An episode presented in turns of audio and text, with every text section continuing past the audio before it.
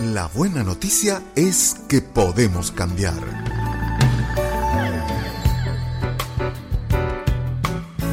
La ciencia demuestra hoy que si mejoramos nuestra calidad de vida, anulamos a los genes malos que desarrollan enfermedades. Conozcamos más sobre estos cambios positivos junto al doctor Pablo Peña en Podemos Cambiar. Con el auspicio de Masquelier, Medicina Integrativa, te enseñamos a cuidar de tu salud con los mejores. Vitamin Shop, recomendado por profesionales.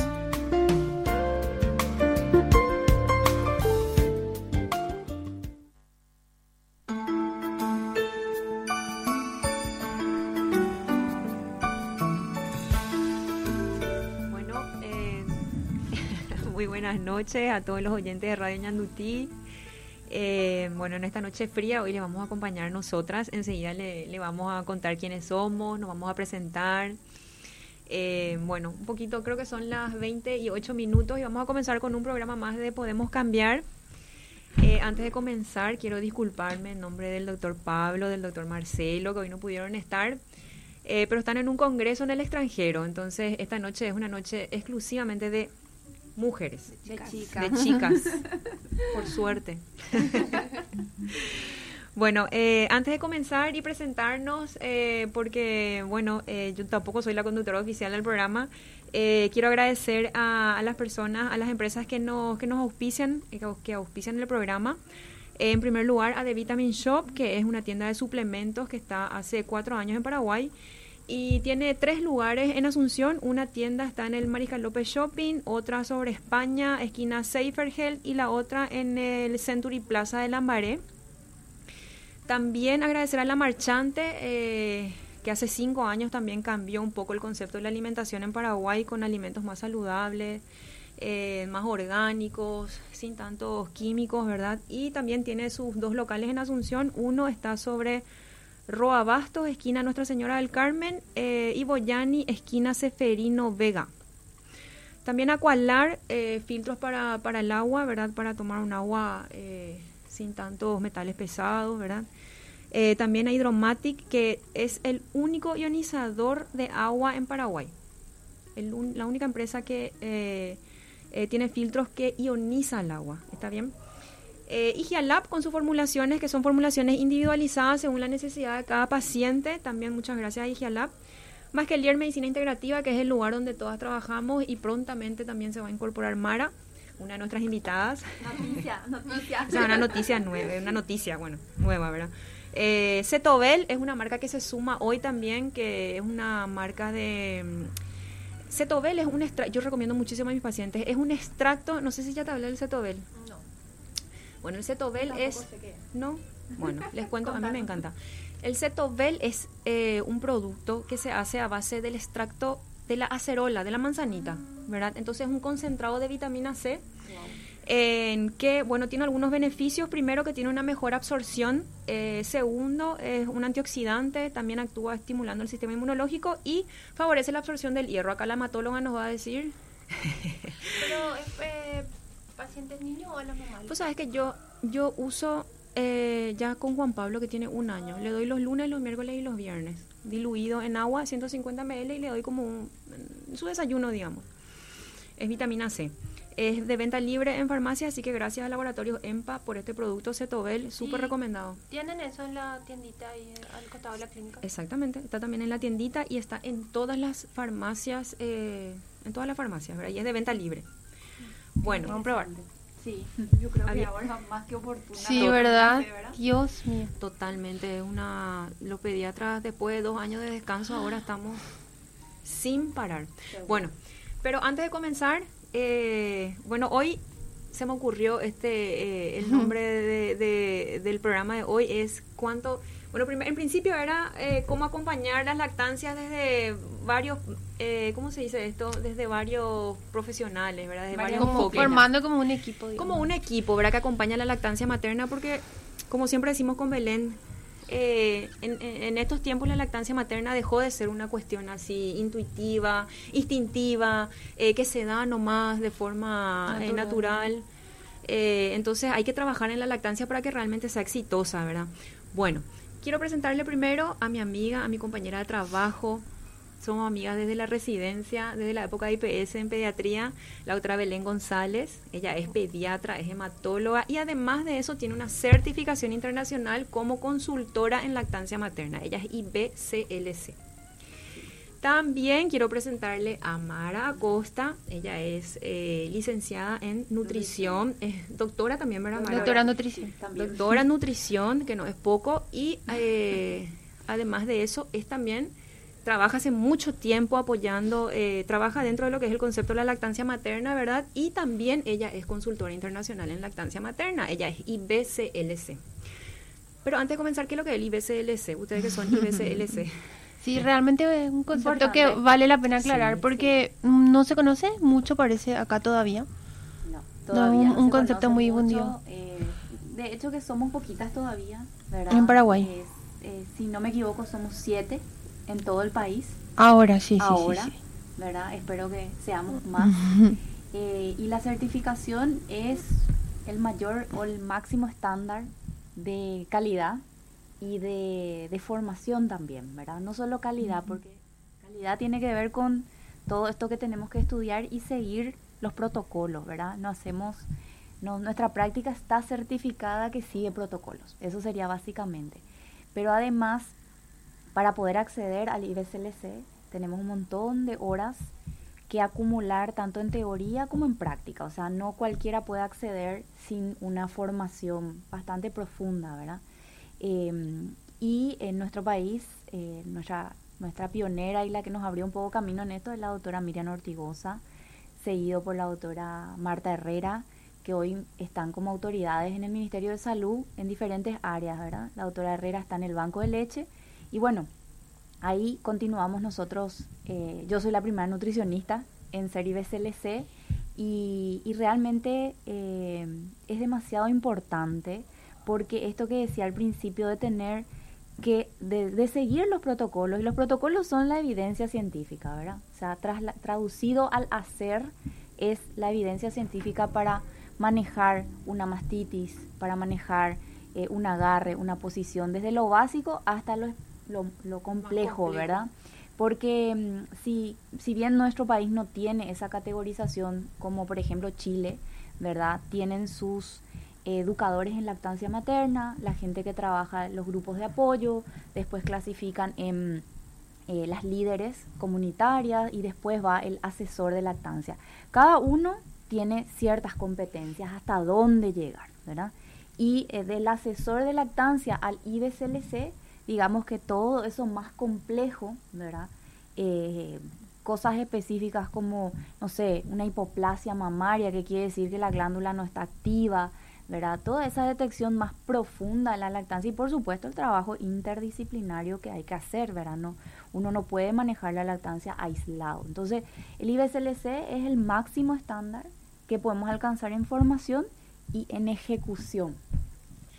Entonces, eh, es una eh, una certificación, es un sello de garantía, un ISO 9001 claro, o alguno de estos, ¿verdad? Que, que, se pueda eh, comparar y, y, apuntamos a la excelencia, ¿verdad? O sea, apuntamos a que más personas se formen, que la, la, el gran pool de asesores de lactancia que hay hoy, ¿verdad? Eh, pueda aspirar a ser IBCLC y tengamos una masa crítica de profesionales en lactancia materna así bien, bien formados, bien formados. Todo, y que puedan acompañar sí. bien a las familias. Eh, que no siempre pasa. Exacto. Voy a dejar el número de teléfono de la radio por si quieren hacer alguna pregunta. Es el 0994 441 020. Eh, está habilitado también para WhatsApp. ¿verdad? Está habilitado también para WhatsApp, ¿sí? Eh, yo, bueno, mi hijo, más, mi, mi hijo mayor, Ignacio, tiene nueve años hoy. Cuando, cuando yo le tuve a él, estábamos en, éramos R3 de pediatría. R, R2, cuando nació Ignacio éramos R3, R3, R3, R3 o sea, sí. te, estábamos en nuestro tercer año de residencia y yo de verdad te digo, yo en mi casa yo no, o sea, en mi casa yo no, no, no tuve interés por la lactancia al punto en el que tengo hoy, no porque haya mamado eso de mamá, ¿verdad? Porque mamá claro. siempre me decía, no, vos mamaste cinco meses, vos mamaste dos meses, el que más mamó fue tu hermano, Juanca, que mamó un año. Acá, ¿puedo hacer abrir sí, claro. acá? Lo que pasa es que a mí, yo tengo la misma historia. Yo mamé dos meses. Porque supuestamente mi mamá no tenía más leche. O porque no, no. Porque a mí no me gustaba, me había dicho mi mamá.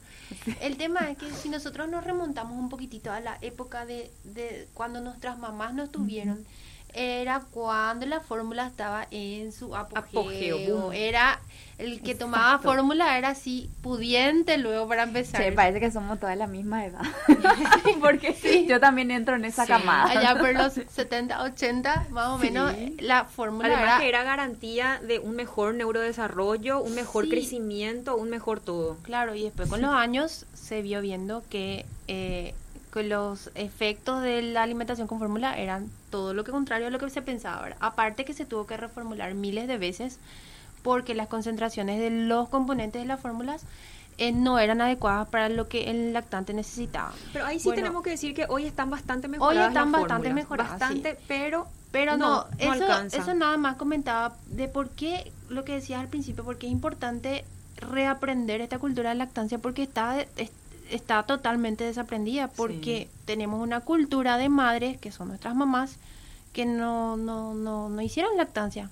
Por esa invasión de la fórmula que hubo en ese tiempo. Sí. ¿verdad? Sí, y hay que, hay que reforzar ahí el tema de la invasión de la fórmula. Me gustó esa palabra, Belén. Voy a acopiarte esa palabra. Y porque hoy los seguimos sintiendo, ¿verdad? Sí. Hoy tenemos abuelas que no pueden hacer el o tomar el rol de la consejera, ¿verdad? Que es lo que también existe, ¿verdad? Las consejeras o las compañeras de la Liga de la Leche que hacen este trabajo comunitario tan hermoso, que son justamente madres. Un grupo de ocho o nueve madres fue el que formó la Liga de la Leche allá por, no recuerdo el año, me van a matar mis amigas de la Liga, pero ahora se me fue por la emoción del, de la tele. bueno, pero tenemos eso, que rescatar la cultura. Hoy nuestra generación es la que tiene que pasar la posta a la siguiente generación para que realmente mujeres ayuden a mujeres a amamantar y que sea otra vez cultural. Porque hoy tiene que ser aprendido. Por eso hoy tenemos que ser profesionales en lactancia, tenemos que estudiar lactancia técnicamente. Eso no quiere decir que no aprendamos de otras mamás que sí pasaron por la experiencia. Y complementando eso, ayudar a esta generación a que la siguiente ya no tenga tantas dificultades como la tuvimos nosotros. ¿verdad? Confusión. Vos decías siete años tu primer bebé o Nueve. nueve. y yo tengo cinco años atrás. Yo les cuento siempre a las chicas, hace cinco años atrás habían cuatro asesoras de lactancia, como mucho en todo el país. Hoy no sé ni la cantidad, ¿verdad? No, y, eh, Eh, lo cual de alguna sí. manera es bueno, ¿verdad? Pero eh, esto tiene que ser muy responsable. O sea, nosotros tocamos bebés, ¿verdad? Eh, y hoy el IBCLC, por ejemplo, cuando tengamos que recertificar Belén, ya tenemos que hacer reanimación neonatal, ya tenemos que saber, porque intervenimos ahí en el puerperio inmediato. Y que ustedes como pediatras saben lo que significa eso, ¿verdad? Eh, de, de estar tocando una mama, de saber qué toco en una mama. Y para qué toco cuando tengo que tocar, no siempre tengo que tocar. Entonces ahí es donde la responsabilidad y ojalá el trabajo en equipo se pueda dar, porque cuesta, cuesta mucho cuando uno quiere trabajar en equipo, ¿verdad? Si, si trabajamos aislados es como más fácil, pero no podemos avanzar demasiado solos. Totalmente, sí. Y bueno, y, justamente eso decía hace rato cuando le dije dentro de poco también Mara va a estar en la clínica. Nosotras somos pediatras y, y este es el claro ejemplo de cómo las disciplinas se van uniendo, ¿verdad? Nutrición y, y pediatría juntos en pos de sacar Sí. adelante las madres que quieren amamantar, ¿verdad? Que buscan, que desean ese amamantamiento. Yo le decía hace nueve años, hace nueve años yo, yo no sé por qué yo quise amamantar, de verdad les digo, porque imagine, R3 de pediatría éramos, pero como for, el nombre del, del programa de hoy es ¿qué tanto sabe el pediatra de lactancia? ¿verdad? ¡Wow! Entonces, por eso a eso va esto que estoy contando, ¿verdad? Que hace nueve años atrás yo quise dar de mamar nomás, fue una, una, Una cuestión cosa así innata. innata, interna mía de que yo quería amamantar, quería, quería, pero no fue por una formación que hayamos tenido y que nos haya permitido tomar conciencia de la importancia y del impacto que tiene en la salud del niño Y- para el resto de su vida, Sí. ¿verdad? Eh, y ya distinto fue mi experiencia ahora con Juan Pablo, que acá Belén fue mi asesora en lactancia de verdad.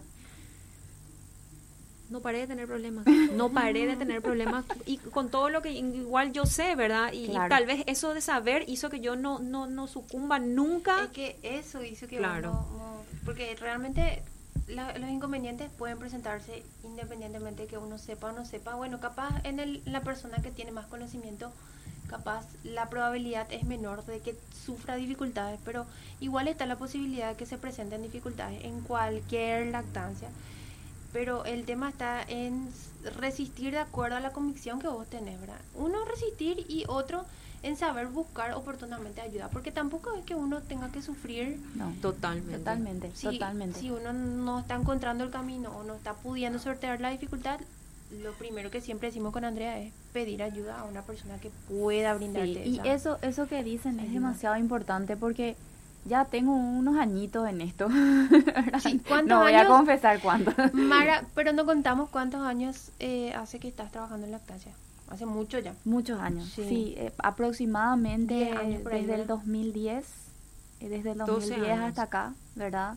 Eh, desestimo lo anterior porque ahí es como que tomé más fuerza con eso, ¿verdad? O sea, me enamoré y no paré nunca más, como dice una jefa mía que invirtió en una capacitación en mí y me dijo, fue la mejor inversión porque nunca más soltaste, me dijo, y desde donde estés siempre estás haciendo, ¿verdad? Y pero aprendí mucho de pediatras, aprendí mucho, sigo aprendiendo, no es que aprendí, ya no, no aprendo más todos los días y creo que acá nos falta en el equipo la doctora Ragio, que es, eh, nosotras somos, no sé, mano derecha, mano izquierda, ya no podemos vivir sin, sin estar juntas en esto, ¿verdad? Porque, eh, y aspiramos luego, ¿verdad? A eh, cohesionar mejor el tema de las diferentes disciplinas, fono, ¿verdad? pediatría, ¿verdad? O sea, no, no se imaginan lo que cuesta levantar el tubo, llamar a un pediatra y decirle tu pacientito tiene tal cosa, ¿verdad? Porque ¿quién llama? Un asesor de lactancia, ¿verdad? Entonces es, eh, hay muchas barreras, ¿verdad? Y, y, en este camino de ya, no sé, 10, 12 años, ¿verdad? Eh, veo que se toma la lactancia primero como un romanticismo, ¿verdad? Y eso es algo que queremos luego desmitificar, no es una cuestión así que toditas seamos fanáticas de la lactancia. Realmente yo le digo... de la lactancia. Sí, yo le digo que si fuera fanática, voy a obligarle a mi paciente o a, a mi usuaria a hacer ciertas cosas. En realidad, se hace todo de acuerdo a los manejos y dentro de las posibilidades. Pero hay un detalle muy importante, que si esa mamá perdió la confianza, y siempre le digo, ¿por qué, ¿por qué perdió la confianza? Por culpa de un sistema de salud y acá entra el sistema público y el sistema privado. No hay ni una diferencia de clases sociales de una mamá pobre, humilde, de una mamá con mucho eh, poder adquisitivo y educación también. Eh, la vara es igual para todas en cuanto a nuestra maternidad. Entonces, podemos ser muy científicas y podemos trabajar muy bien la lactancia desde ahí, pero no alcanza. Ahí tiene que venir el componente de reforzar esa confianza que tiene esa mamá. Tal vez por eso, Andrea, vos no desististe, porque vos te sentías confiada de que lo podías lograr. Independientemente a tu formación como pediatra, vos tenías una, una, una convicción de madre, ¿verdad? Y eso no siempre es así. Muchas mamás eh, tenemos que trabajar más con ella, esa confianza que recupere su, capa su, su autoestima, ¿verdad? Como madre y que diga, ah, la pucha, yo hice un bebé en mi panza, mantuve ese bebé en mi panza, nació, parí, de la forma que sea, y tengo la capacidad de amamantarle, tengo la capacidad de alimentarle y sustentar esa vida, ¿verdad? Pero ahí es donde a veces se pierde y es en ese momento donde nosotros tenemos que reforzar esa confianza, más allá del tecnicismo, ¿verdad? Porque podemos saber más o menos dependiendo de la formación que tengamos, pero en el sentir de la mamá es donde tenemos que trabajar. Y siempre les digo a las chicas con las que estamos en Red Mamanta, de paso, les mando un súper abrazo a todas, es que el arte de la consejería en la lactancia está en la escucha y en poder detectar qué realmente es lo que necesita esa mujer o ese papá o esa familia, porque a veces nos toca la abuela y todo tenemos que eh, ayudarle a sanar su proceso de lactancia en una misma consejería. Una vez que yo detecto eso, trabajo desde ahí y ahí el éxito es asegurado, realmente. Porque en el adulto pues el, el aprendizaje se da cuando yo cubro una necesidad que él está sintiendo. Si yo no logro identificar eso, ahí es donde me puedo perder en el camino. Entonces es demasiado importante em, trabajar lactancia desde la integralidad y desde las emociones. No es, no es una cuestión romántica, ay, qué, qué lindo. Sí, hermoso es ver a una mujer y una familia que amamanta, porque todos amamantan de alguna manera. Papá también, los abuelos también, ¿verdad? Las parejas también están en, ese, en esa dinámica, en ese proceso, haciendo cada uno su partecita, ¿verdad? Totalmente. Como decía el lema el año pasado, que es una responsabilidad de todos. Compartida, sí, de todos, de todos, realmente. Y de todos, sí o sí tiene que estar pediatra. Por eso yo celebro luego este espacio, no sé, me encanta, estoy recontra feliz porque em, no es menor la figura del pediatra en la lactancia. Y en mi experiencia, una de las mayores barreras que tenemos son los pediatras. Pueden llegar a ser los Yo les quiero muchísimo y aprendí demasiadas cosas de los pediatras, sigo aprendiendo, pero si el pediatra le pone al paciente o a la familia que quiera amamantar en el medio y acá de un lado el asesor o de un lado los consejeros y del otro lado el pediatra, ahí es muy difícil que, se logre el éxito en la lactancia. Entonces, realmente, ojalá hayan más Belén y más Andrea, eh, que de hecho cada vez empiezan, ¿verdad? Pero a veces también pasa esto del tema de la formación. La formación, yo como nutricionista, no sé, dos horas ya es mucho en mi, en mi malla curricular, allá por el 2000 y algo, ¿verdad? En cuanto a la lactancia. Nosotros nos volvimos especialistas en formulación de lo que sea. Dilución, fórmula, ese era. Éramos las más inteligentes del planeta, más o menos, ¿verdad? Y en lactancia era súper complicado, no entendíamos lo que nos explicaban. Yo no sé qué tal estará ahora, pero cuando nosotras estábamos en la residencia, en la facultad luego, eh, eh, esto y después nos vamos a un corte porque ya van a ser las 20 y 30, pero en la facultad también la formación de médicos es así muy pobre, eh, que yo recuerde. según tengo entendido, está, se está trabajando para incluir en la malla curricular, es siempre lo que dice la otra Miriam, que es la que está trabajando en eso. Porque, claro, se, se es evidente que hay algo que hacer con respecto a la formación del médico ya con, con, este tema. Pero todavía creo que como no está del todo incorporado. Y en el, en el programa de la residencia, eso sí, no sé si ya hay alguna modificación, pero en nuestra época nosotros muy, poco, o casi nada de lactancia. Como vos decís, podíamos manejar todo lo que era niño grave, niño enfermo.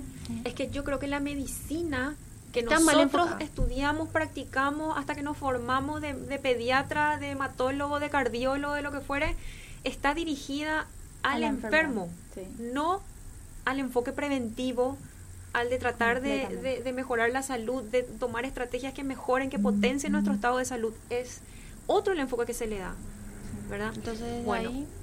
Eh, les recuerdo, nuestro número de teléfono es el 0994 4 41020 si tienen alguna duda, pregunta sobre la lactancia que quieren sacarse con nosotras, por favor escriban o llamen.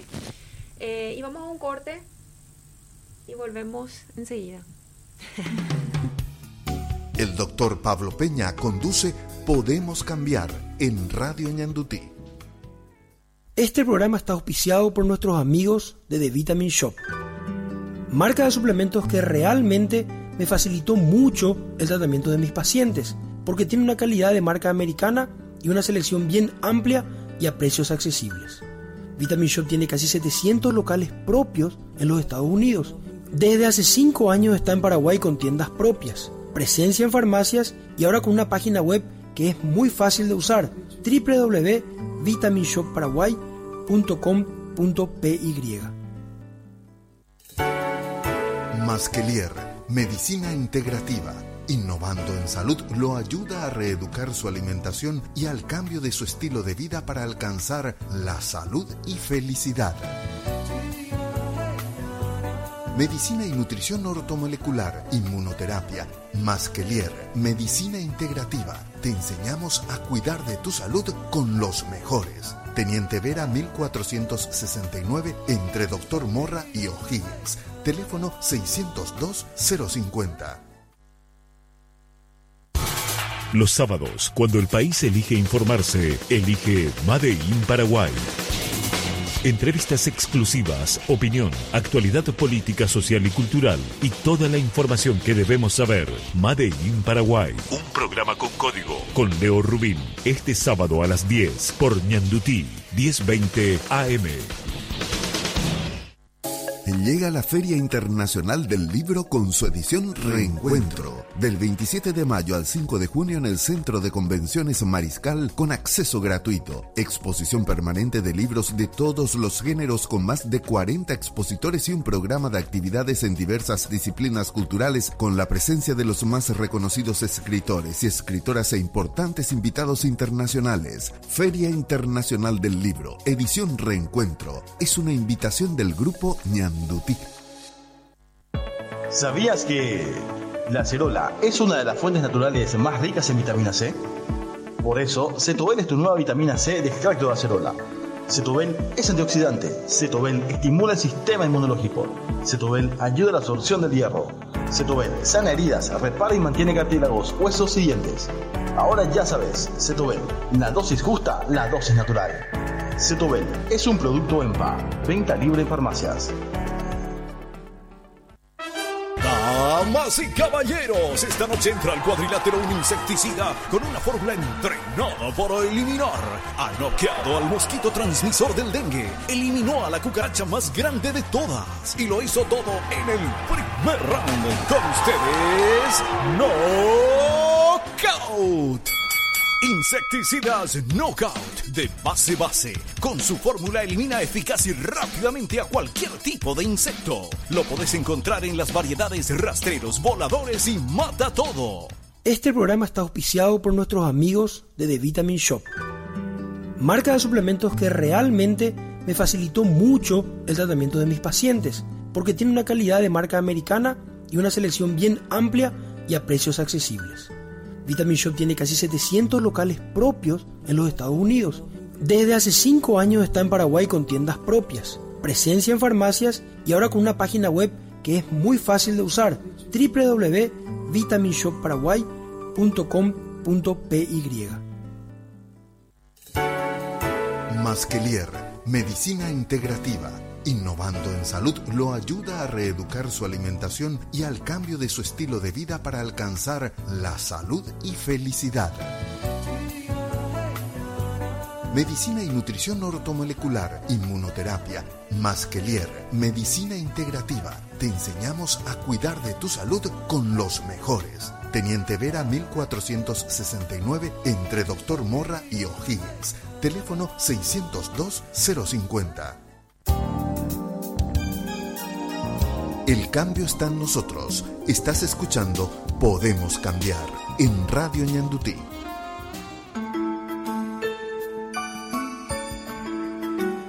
Eso, Mara.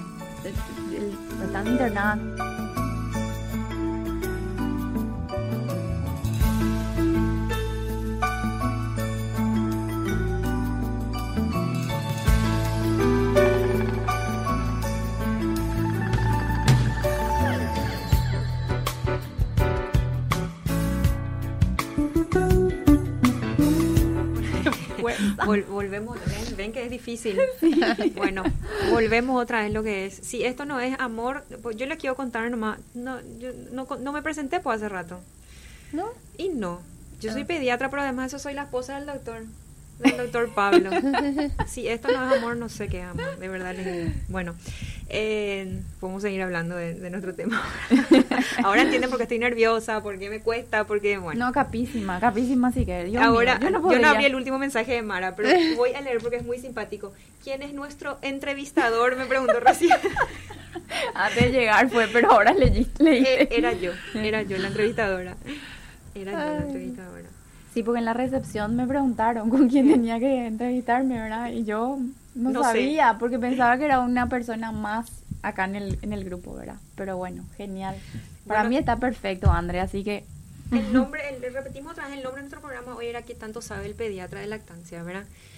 Eh, y como decían recién, qué importante el trabajo en equipo, realmente, porque a, a mí también me pasa muchas veces que eh, el, el peso que tiene el pediatra del, de cuidar de la salud de un niño es, es de- el que no es pediatra no va a entender nunca. Eh, pero el, el Y el poder contar con un profesional que nos pueda dar una mano en algo que para nosotros de repente es aliviar un poco nuestro trabajo también, es no tiene no tiene valor, ¿verdad? Y es difícil y también es difícil encontrar alguien en quien confiar realmente en base a su historia de trabajo, digamos, ¿verdad? Claro.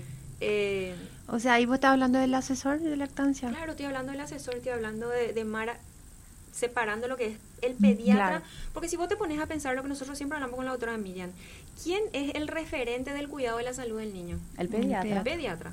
Lo que dice el pediatra es Ley. Ley, sagrado. yo te refuerzo porque yo, yo recibo el impacto. Claro. Entonces, ¿quién debería ser el que más sabe y aconseja a la familia sobre lactancia? El, pediatra. El pediatra. ¿Verdad? Sí. Ahora, ¿cuál es la realidad que nosotros vivimos? Que siempre también hablamos de eso y que creo que Mara es consciente de eso. La realidad que nosotros vivimos es que muchas veces nosotras somos muy sinceros, nosotras con Andrea hacemos todo lo que podemos en una consulta en donde vemos que él, la mamá está teniendo problemas con la lactancia. Pero de repente no nos da la capacidad para hacer el 100% de ese acompañamiento porque sabemos que la lactancia a veces no es solamente solucionar algo en el consultorio, es seguir y acompañar mucho tiempo. A veces son problemas que no se resuelven con una o dos consultas. Entonces, meses a veces nos lleva. Claro, y ahí Mara lo vamos a hacer en serio, ¿verdad? Nos lleva meses en los casos más complejos. Entonces, ahí contar con una persona que tenga, como yo decía ayer en el post que hablé, donde hablaba de prematuros, con una persona que tenga las habilidades, las competencias, y no solamente eso, sino que tenga la capacidad de leer la situación que está teniendo esa mamá. Eh, ah, si llegamos a encontrar una persona así, hacemos golazo porque nos apoyamos en esa otra persona que, como dice Andrea, nos aliviana la carga. No es que nosotros no desentendemos de, la lactancia. Eso nunca debe ser el trabajo del pediatra. El pediatra nunca se debe desentender de la lactancia. Pero si puede encontrar a alguien en quien, en quien apoyarse es... Es un apoyo. Claro, es un apoyo. Completamente. Sí. Y esto que dicen ustedes, ¿verdad? De, de los tiempos, ¿verdad? Creo, creo que también es importante eh, puntualizar cómo debería ser una consulta de lactancia porque muchas veces piden presupuesto y les parece extremadamente caro, ¿verdad? En realidad no es caro, porque es un servicio que mínimamente, yo siempre digo esto, ¿verdad? Cuando el caso no es complejo ni complicado, yo me demoro dos horas en trabajar con la familia. Y es trabajo con la familia. Eso independientemente a que la familia o los actores de la familia quieran o no involucrarse. Nosotros, yo procuro que estén todos porque ese es el sostén o el soporte para esa lactancia en realidad. Para esa lactancia que depende muchísimo de la mamá, pero no es la única, del entorno, porque si la mamá se ve emocionalmente afectada por las suegras o por la suegra y su, su mamá, su mamá misma, ¿verdad? O por la pareja, eh, emocionalmente yo no tengo un escenario equilibrado y hay que tratar de equilibrar eso, ¿verdad?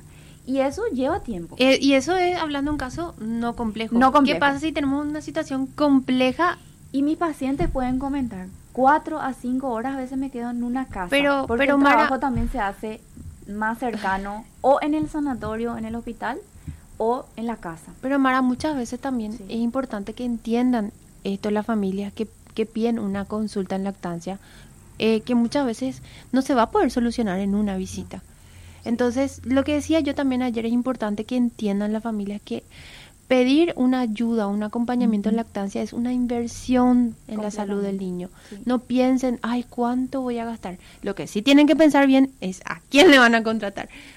Eso sí es importante. porque... porque hay personas que, vamos a ser sinceras, no tienen las capacidades, no tienen las habilidades para hacer el acompañamiento en lactancia. Entonces ahí sí es una pérdida de dinero y de tiempo. Me pasa mucho que me dicen, vino la asesora X y prácticamente tocó tambo y se fue. ¿Verdad? O sea, no, imposible. Una consulta de lactancia mínimamente lleva dos horas. Nosotros hacemos una, eh, así como la historia clínica que hacen los pediatras o en el internado, nosotros tenemos una historia clínica. Hay cosas que no podemos dejar de ver. En el, en el, en el caso normal o muy eh, sutil, como también en el complejo. En el complejo preguntamos un millón cosas y si hace falta tenemos que llamarle a su mastólogo, a su ginecólogo, a su pediatra y hacer todo el circuito, ¿verdad? Entonces, se tocan en una consulta lo emergente, no sé, grieta de pezón, por ejemplo. Bueno, se busca cuál es la causa en ese caso, se trabaja sobre eso y como bien vos decís, Belén, no termina ahí. Al día siguiente, si no es la persona, yo siempre les pido repórtense, cuéntenme cómo están porque yo necesito saber para poder acompañar. Si yo no, no tengo ese feedback de la familia, tampoco lo puedo lograr, ¿verdad? Y en la mayor parte de los casos se logra, en otros casos no, porque las personas sienten como que nos están invadiendo, ¿verdad? Pero yo, en mi caso, yo habilito a eh, el trabajo, digamos, en diferido vía redes sociales, que en este caso usamos WhatsApp.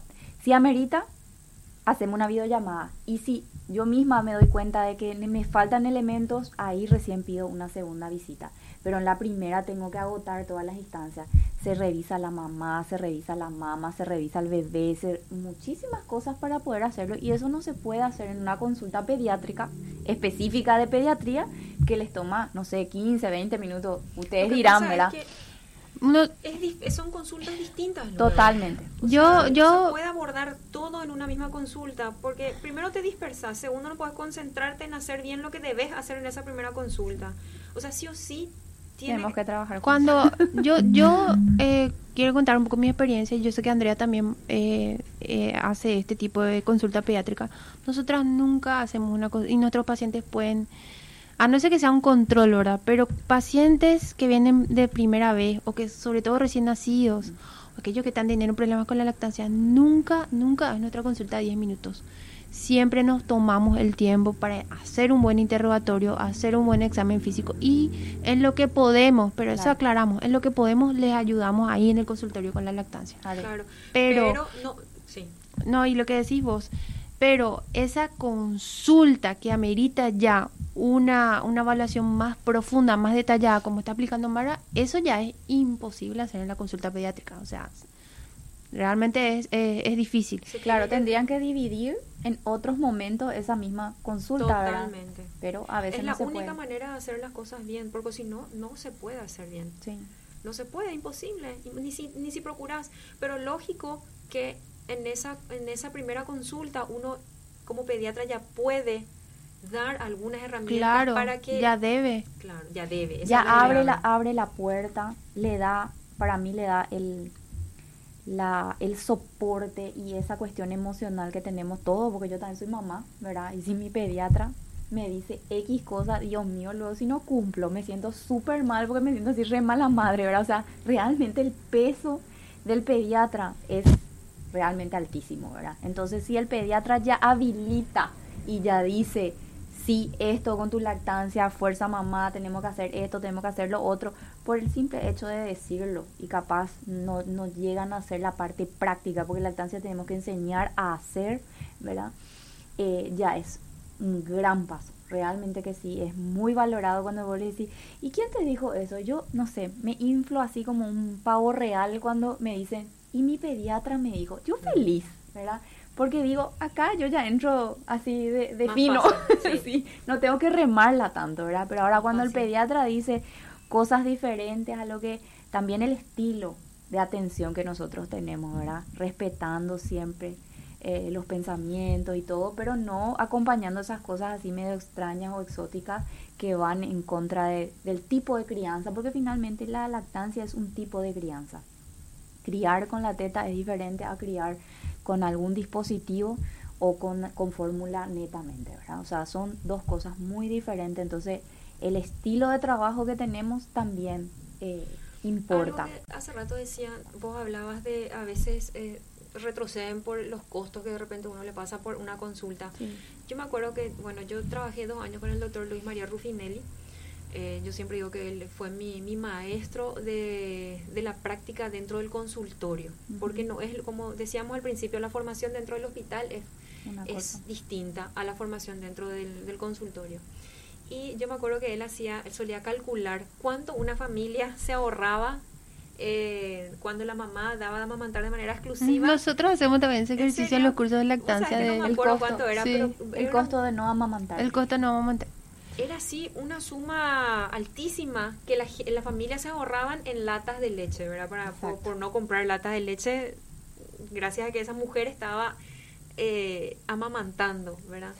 Y, o sea que eso también hay que poner un poco de repente en la balanza, ¿verdad? La garantía de poder hacer una buena asesoría o consultoría, como me gusta más a mí llamarle, eh, en lactancia materna, ¿cuánto eso después les ahorra en dos o tres años en que ese niño va a estar amamantando? Porque no solamente lata de leche, en menor eh, tasa de hospitalización, eh, menor tasa de menos remedio, se menor remedio, totalmente, o sea, menos menos ausencia de los padres en el, trabajo, menos ausencia de los, de los, niños en la escuela también. En el colegio. Estoy feliz que las pediatras lo digan, porque siempre soy yo la que dice. No, claro, claro que es así. No, eso está comprobado científicamente, está comprobado, re contra comprobado. Pero acá hay un temita que eh, y se, se está dando mucho, sobre todo en Twitter, ¿verdad?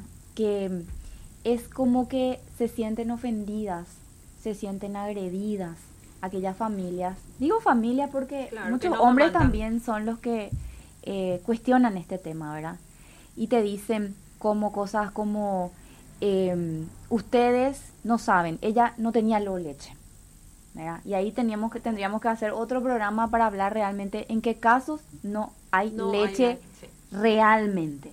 O hablar de los casos en los que nosotros los profesionales de salud en los servicios hacemos que la mamá pierda su producción. Son cosas distintas. Y si vamos al caso y con los años acá trabajando esto, 99% de los casos se cree que la mamá no tiene leche y la propia mamá cree que no tiene leche porque realmente falló todo el sistema de salud. Desde lo vamos. He visto en toda mi vida de lactancia cuatro hipoplasias mamarias, que son realmente aquellas, aquellos casos donde la glándula mamaria no, no va a producir. No va a producir. Y si produce, porque hay que ponerla a prueba. No es suficiente. No es suficiente y necesitamos complementar. Ahí estamos complementando justificadamente. Ahora, el resto es falla en algún momento del proceso. O en el embarazo, o en el parto, o en el puerperio inmediato o ahí, Yo ¿verdad? Quiero hacer una, les quiero hacer una pregunta a las dos ahora en base a dos casos que tuve esta semana de recién nacidos que están amamantando con dificultad, ¿verdad? La cirugía de prótesis mamaria puede interferir en la lactancia materna, sí o no. Va, no, no quiero decir. Yo ya Acá sé la yo- respuesta. Eh, Sí. Mara va a responder porque yo tengo un mensaje que voy a leer después de Bueno, sí puede interferir. Entonces yo te pregunto ¿Por una qué? cosa. Debes preguntarme No, por no, pero, pero, ¿podés decir por qué así cortito? ¿Por qué? cortito. Porque la gran mayoría de las incisiones para introducir la prótesis, Prótesis.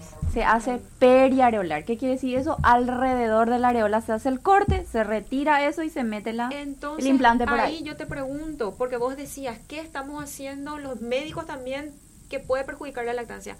¿Por qué no se le hace saber a esa chica de entre 20 y 30 años que no tuvo todavía hijos que este puede ser un riesgo?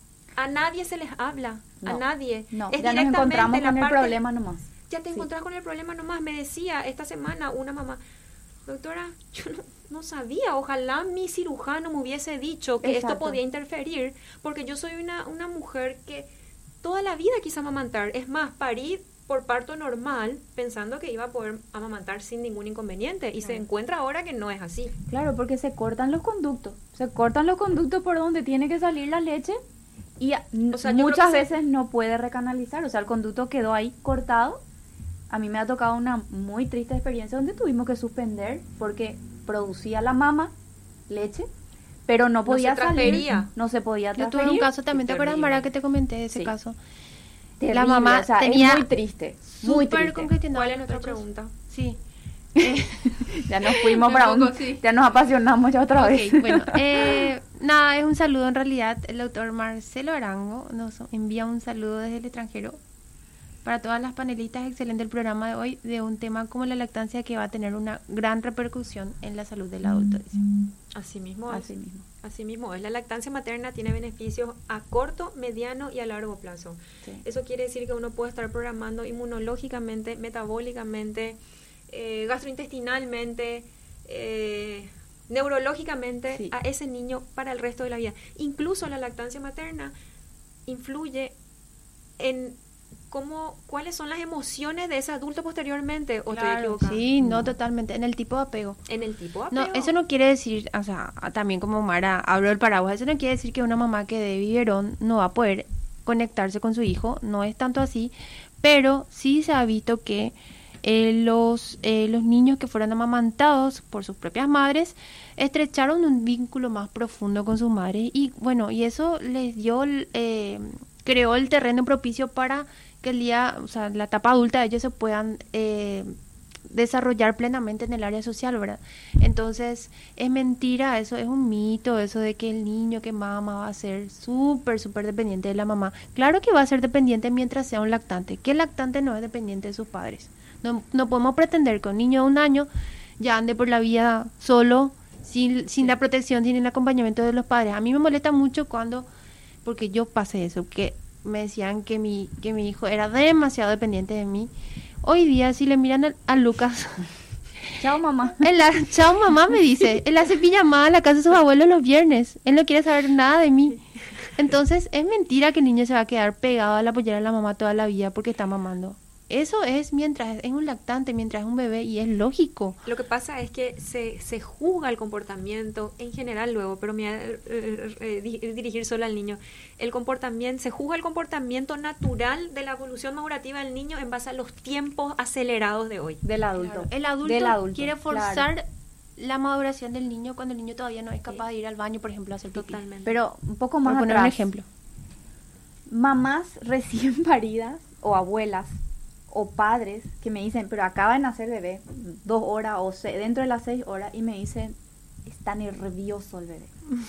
Yo digo, Dios mío, ¿cómo que un bebé nace nervioso? ¿Verdad? ¿Quién es lo que está nervioso? ¿El papá, la abuela o la mamá? Pero no el bebé, ¿verdad?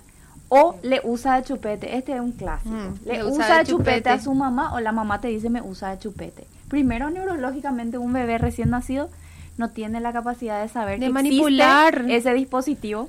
Segundo, de manipular, o sea, ¿de qué es lo que hablamos? Entonces, esto también se habla en una consulta de lactancia y todos se quedan así. Y lo otro es el sueño, el sueño recién nacido versus el sueño del adulto, que es un caos. Realmente creo que lo más difícil para toda familia esa parte, pero Sí. siempre la culpable es la lactancia. No le Es llena, no sé qué, pero muy poco realmente conocemos de ese desarrollo normal que tiene que ser respetado porque si no queremos O si no le enfermamos a todos nuestros ¿verdad? y aparte le enfermamos a todos nuestros niños. Sí. No podemos pretender que el niño que tiene un mes, dos meses de vida, se duerma de un tirón toda la noche. Eso es lo que siempre le decimos O- a los papás. o un año, Belén, Mara, o un año, porque eh, uno o dos meses es más fácil, pero hay padres que llegan a la consulta y que te dicen, doctora, Mi bebé no duerme. no duerme. Mi Eh, no eh, duerme. por eso le quiero destetar. Eh, Error. Pip.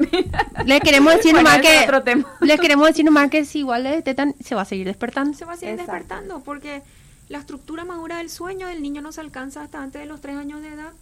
Y eso no significa que cuando cumpla tres años va a dormir como un adulto, tampoco. Muchas parejas me dicen, de haberlo sabido, eso era mayor método anticonceptivo que cualquier otro, me dicen. Y sí, pero bueno, eso es un niño, un niño, ¿verdad? O como dice Carlos González, felicidades mamá, tener un niño sano, un niño normal. ¿Qué es lo que estás pretendiendo? Un niño enfermo que duerme, ¿verdad? Entonces, mucho de ahí entra la puericultura como parte de la consejería en lactancia. Eso eso también se incluye, también se habla, por eso que se tarda tanto, ¿verdad? Y a veces cansa. eh, el, yo siempre digo, yo no puedo atender más de dos pacientes por tarde, imposible. Y No, ustedes dos pacientes No. eh, imposible, ¿verdad? Imposible. Entonces tenemos que trabajar en equipo. Tengo un mensaje. Tengo, tengo un mensaje de Yani, Yani, la mamá Brunito, le mandamos saludo. Las saludos, las dos, porque las dos le conocemos. Vos también le conoces, en algún momento se fue contigo a consultar. Dice, emocionada de escuchar al equipo de profesionales que nos ayudó desde el día uno a hoy nueve meses de lactancia materna exclusiva, incluso luego el frenillo corto, dice Yani. Ella es mamá de un pacientito nuestro con Mara. Y así como dice Yani, desde el día uno, Mara le hizo el acompañamiento en el sanatorio con Sí. muchas dificultades, ¿verdad, Mara? Mucha dificultad, eh, no solamente con el, con el caso, sino No, con el plantel. del, del plantel del equipo que estaba Belén, que te atendiendo. llamé? Sí, Auxilio, Belén. ¿dónde Sí, me acuerdo. mandaste? me acuerdo, me acuerdo. Y no, y ahí, ahí la importancia de lo que decíamos de, de saber trabajar en, en equipo y de no tener esa esa prepotencia que a veces Esa tiene el médico, del esa médico. soberbia de no es lo que yo digo y nada más. Claro. Así es. Sino que vernos como instrumentos de apoyo. Claro, apoyarnos en el otro. Porque finalmente parece una cosa así, pero finalmente lo que debe primar y lo que debe importar es ese niño, ¿verdad? Más allá del, del título del, del médico, de, de, de, todos los cursos y de todos los... Yo, lo, yo siempre digo que hay algo que no aguanto cuando me voy a los congresos, cuando comienzan, cuando comienzan presentándole al, al, al profesional, que es una cosa así no para. O una sea, parafernalia. infernal, no termina nunca. Ya sabemos que si está ahí disertando es porque tiene la capacidad de estar ahí disertando para todos los que estamos ahí escuchando, ¿verdad? Yo suelo obviarlo toda esa parte, no me gusta tanto. Sí. Eh, bueno. Ya yo te cuento una anécdota, rapidito. Nos quedan dos minutos. A mí siempre me dicen, ¿vos qué sos? ¿Psicóloga? ¿Médica? Eh, ¿Nutricionista? ¿Qué es lo que vos sos? Porque jamás digo, el famoso leak o doc adelante. Mm. Yo soy Mara, les digo. Me encanta. Y todos los demás vienen por añadidura, ¿verdad? Bueno, acá nos dicen, por favor, eh, redondeen, cierren el programa. Tenemos que redondear el programa, ¿cierto? Bueno, nada, que, eh, no hace falta redondear nada. Lo que sí sabemos es que tenemos que trabajar en equipo. Eh, para sacar adelante las lactancias es demasiado importante para la salud del niño. Nosotros sabemos que un niño que amamanta va por un camino completamente distinto que aquel, de aquel que toma fórmula, ¿verdad? En cuanto a su salud inmunológica sobre todo. Así es que cualquier esfuerzo que hagamos para tratar de ayudar a las familias vale la pena. Eh, y, y, el nombre del programa era que tanto sabe el pediatra, depende de qué pediatra te toca, ¿verdad? Estamos lo que sabemos mucho, hay otros que saben más o menos y otros que no saben mucho. Claro, pero sobre todo para mi prima, la apertura. La apertura que tenga el pediatra para, para poder trabajar el tema, ¿verdad? Yo tengo muchos amigos pediatras y uno de ellos me dice una vez, Dios mío, Mara, qué pico es el relactador. Y yo le explico, ¿verdad? Y me dice, Dios mío, yo jamás en mi vida me hubiese imaginado que era. Eso para mí es todo. Porque si te, te escuchó nomás ya, entonces ahí el resto viene solo. Bueno, eh, una vez más quiero agradecer a, las empresas que nos apoyan, a The Vitamin Shop. Recuerden, Vitamin Shop tiene tres locales, uno en el Mariscal López Shopping, otro sobre España, esquina Seifergel y en el Century Plaza de Lambaré. También muchas gracias a La Marchante, eh, el mercado de productos de alimentos saludables, ¿verdad? Para las familias. Aqualar, filtros de agua, Hydromatic, acuérdense, es el filtro que ioniza el agua. Y formulaciones individualizadas para las necesidades de cada paciente, eh, más que el Medicina Integrativa, ahí nos encuentran a nosotros trabajando, prontamente también a Mara con sus asesorías o consultorías en lactancia materna con Belém. Eh, y Cetobel, que es la empresa que se suma también hoy, así es que eh, extracto de, de acerola, eh, que aporta vitamina C concentrada. Muchas gracias también a Laboratorios EMPA. Bueno, justito, 21 en punto, puntual como yo, inglesa. bueno, muchísimas gracias Belén, muchísimas gracias Mara por haberme apoyado hoy. Eh, la verdad que es difícil estar acá, no se imaginan, parece fácil, pero cuesta. Y bueno, y nos dan también su tiempo, Belén salió de su guardia y vino. Eh, no voy a contar los pormenores de, cómo se preparó. Mi compañera Mara, también muchísimas gracias. Estamos tan contentas las dos de, estar trabajando cada vez más juntas. Bueno, muchas gracias a todos nuestros oyentes de Radio Ñandutí. Espero que les haya gustado el programa y, y bueno, y nos avisan si quieren que volvamos, ¿verdad? También. Noche de chicas y lactancia. También. Hay mucho por hablar de lactancia. Vamos a ver si le quitamos algunas noches a Pablo. Sí, vamos a dejarle descansar. Muchas gracias también, Andrea, Belén, por la apertura y yo sé que se vienen grandes cosas juntas, así que próximamente también estaré en Mesquelier con, con las chicas. Gracias, Mara, muchas gracias. Bueno, gracias buenas noches para todos. gracias, Andrea, por la invitación. Gracias, gracias. Muy buenas noches a todos. Chao, chao.